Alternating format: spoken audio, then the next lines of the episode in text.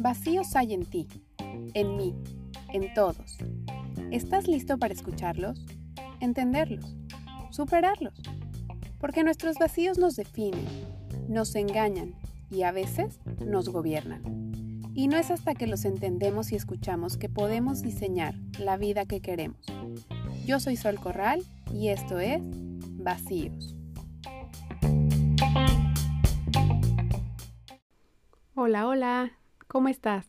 Bienvenido al episodio 17 del podcast. Gracias por estar aquí una vez más. En algunos episodios he tocado el tema de las historias de la infancia, del cómo estas o la manera en la que fuimos educados marcan gran parte de nuestra personalidad e influyen incluso en las decisiones que tomamos. Pero no quiero dejar pasar un capítulo más sin hablar de la responsabilidad. Si bien es cierto que sí, que hay muchas cosas y factores externos que influyen en nuestra vida, no podemos dejar que la dirijan por completo o aceptarlas ya como parte de nuestro destino inminente, de lo que la vida quiere para nosotros o de algo que así es y que ya no podemos modificar.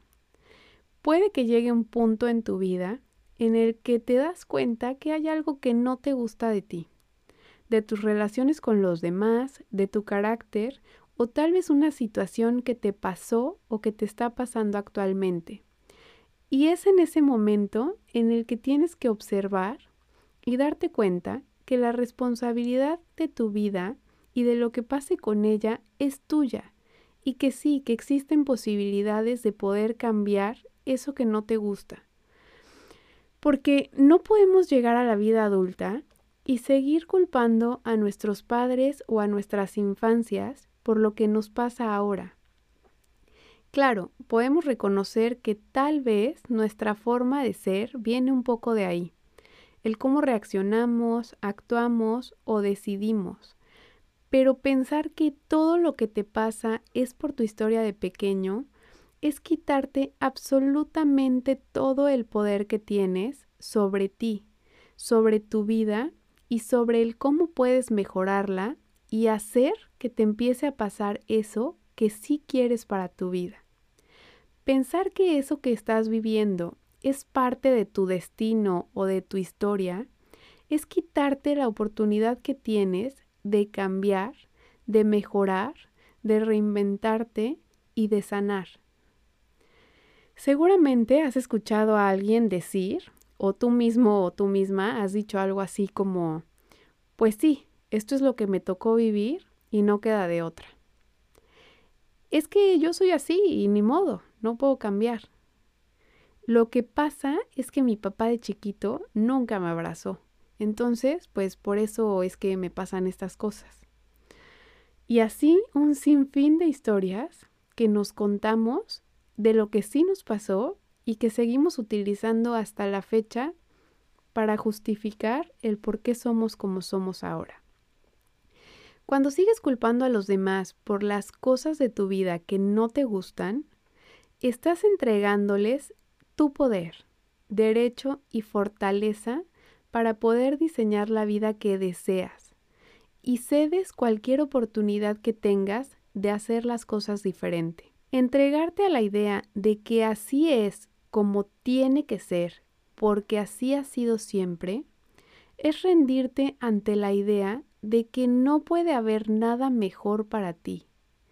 Es negarte a cuestionarte, a evolucionar y crecer, a madurar y hacerte cargo de ti. En este episodio he repetido y seguramente diré todavía unas cuantas veces más la palabra darte cuenta. Y creo que este tema es justo de lo que se trata, de darte cuenta, de que hay un patrón que se repite, que hay algo que no te gusta, que te incomoda y que justamente esa incomodidad es una invitación para salir de ahí. Es una decisión en la que puedes elegir o no continuar con ese ciclo o romperlo y crecer. Cuando nos damos cuenta que tenemos una historia, como haya sido, buena o no tan buena, abundante o carente de algunas cosas, justo como la hubiéramos querido o completamente diferente, pero que así, como haya sido, ya fue y es perfecto, entendiendo que no lo puedes modificar, pero que puedes honrar eso que te tocó vivir, agradecerlo y entonces pasar de ser víctima a hacerte responsable de tu propia historia.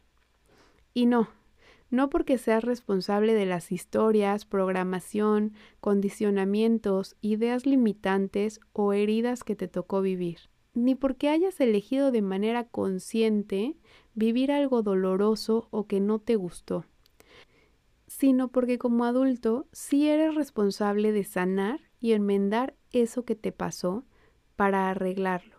Y cuando hablo de que lo que fue y lo que te pasó en el pasado así es perfecto, no me refiero al tipo de perfección de, uy, qué padre, quiero más de esa perfección. Me refiero a que eso que te pasó, así tuvo que pasar para que tú hoy seas quien eres y a poder integrarlo en tu vida en un, ok, pasó esto, ¿qué aprendí de eso? ¿Qué me dejó? ¿Quién era antes de eso que me pasó? ¿Y quién soy ahora? Y entonces puedo pasar del resentimiento, del culpabilizar, al entendimiento y tal vez al agradecimiento. Si vives en el, ay, así soy porque a mí me pasó esto, porque no me dieron esto, porque no hicieron aquello, o porque heredé el carácter de alguien, nunca vas a poder salir de ese discurso que te coloca solamente en una posición de víctima y en la que no dejas abierta ninguna posibilidad de cambio para tu beneficio y crecimiento. Cuando te colocas en la posición de víctima del que sufre, probablemente tendrás una ganancia secundaria, porque la verdad es que la víctima socialmente es una persona a la que se le ayuda, se le reconoce y se le tiene un poquito más de consideración. Pensamos que, pobrecito, ya con lo que le pasó tiene bastante, o justificamos sus acciones, porque podemos ver la razón detrás de ellas. Le damos más chance a alguien que sufre o que padece. Se le dan palabras de consuelo o se le alienta más. Pero vivir en una posición de víctima permanente, en la que la explicación de todo lo que te pasa lo buscas afuera de ti, en donde todos los demás tienen la culpa del cómo te sientes, del cómo estás o de tus decisiones, sin voltear el ojo a lo que tú estás aportándole a la situación, puede convertirte en una víctima eterna en la que ayer fueron tus padres, mañana tu pareja, otro día un amigo, los astros, el gobierno, el trabajo, mm, que nadie te entiende, la mala suerte de toparte con el mismo tipo de personas siempre.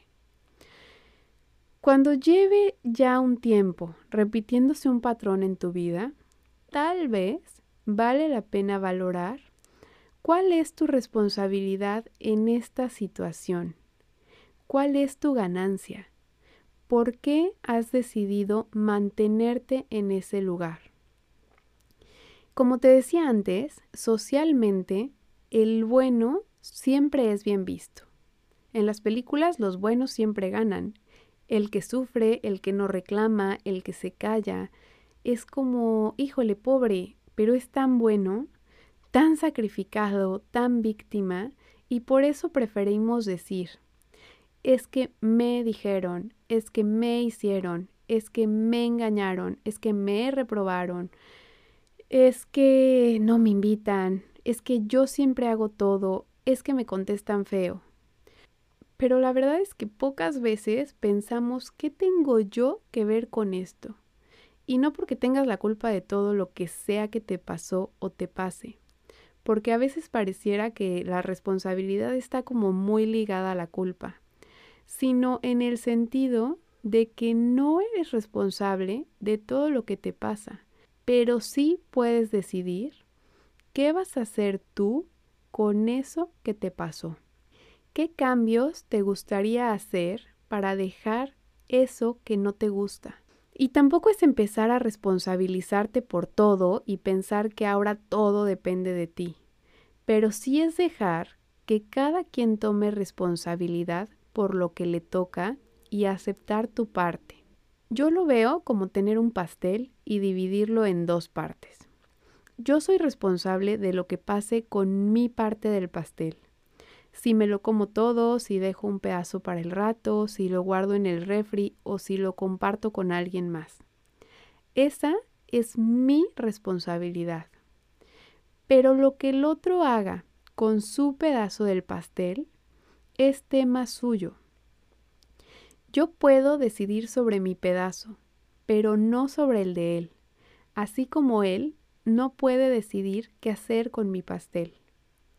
Al tomar responsabilidad de nuestra vida y de nosotros mismos, es importante preguntarnos qué parte del pastel es tuya.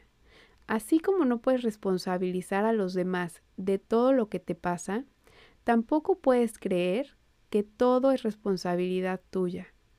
Por eso creo que es importante ver de qué te corresponde tomar responsabilidad a ti y de qué no. ¿Qué es lo que te toca solucionar? ¿Hasta dónde llega el límite que le corresponde al otro? Preguntarte, ¿por qué o para qué necesito vivir esto? ¿Qué puedo hacer diferente? Y entendiendo que cada quien vive un proceso completamente diferente, a su tiempo y ritmo. Tu evolución y crecimiento no puede ni va a ser igual a la de alguien más. No puedes solucionar o vivir por alguien su propio proceso. Cuando nos compramos el papel de víctimas, energéticamente nos colocamos en una posición inferior al otro. Dejamos que haya un victimario nos hacemos chiquitos y eso nos quita la posibilidad de decidir entre iguales, lo que desvalida y resta importancia a nuestras decisiones y opiniones. Y corremos el riesgo de que si nos encariñamos con este papel, seremos víctimas siempre, solo cambiará el victimario. Creo que cuando todo lo que te pasa lo pones en el otro, sacas la situación de ti, de tu poder y tu alcance. Y si hay algo que te molesta, no te gusta o quieres cambiar, lo que necesitas es tener la situación en tus manos para poder modificarla. Por eso creo que retomar la responsabilidad de lo que te molesta es la única manera de poder modificarlo. Cuando empezamos a hacernos responsables de nosotros mismos y dejamos de ser víctimas y buscar culpables, recuperamos el poder de nuestra vida, de poder decidir y de crear lo que quieres para tu vida. Creo que es importante saber que ser responsables de nuestra propia vida no significa tener que controlarlo todo, ni tener el poder de decidir absolutamente sobre todo lo que nos pasa. Solamente nos da la oportunidad de decidir cómo actuar o reaccionar ante eso que nos pasa es dejar de ser el niño herido que se queja y reacciona ante todo lo que le pasa desde ese lugar de dolor, a ser adultos sanados que pueden decidir lo que desean en sus vidas. Creo que vale la pena hacerte cargo de ti, porque esa responsabilidad te da libertad de decidir desde un lugar más consciente lo que quieres para tu vida.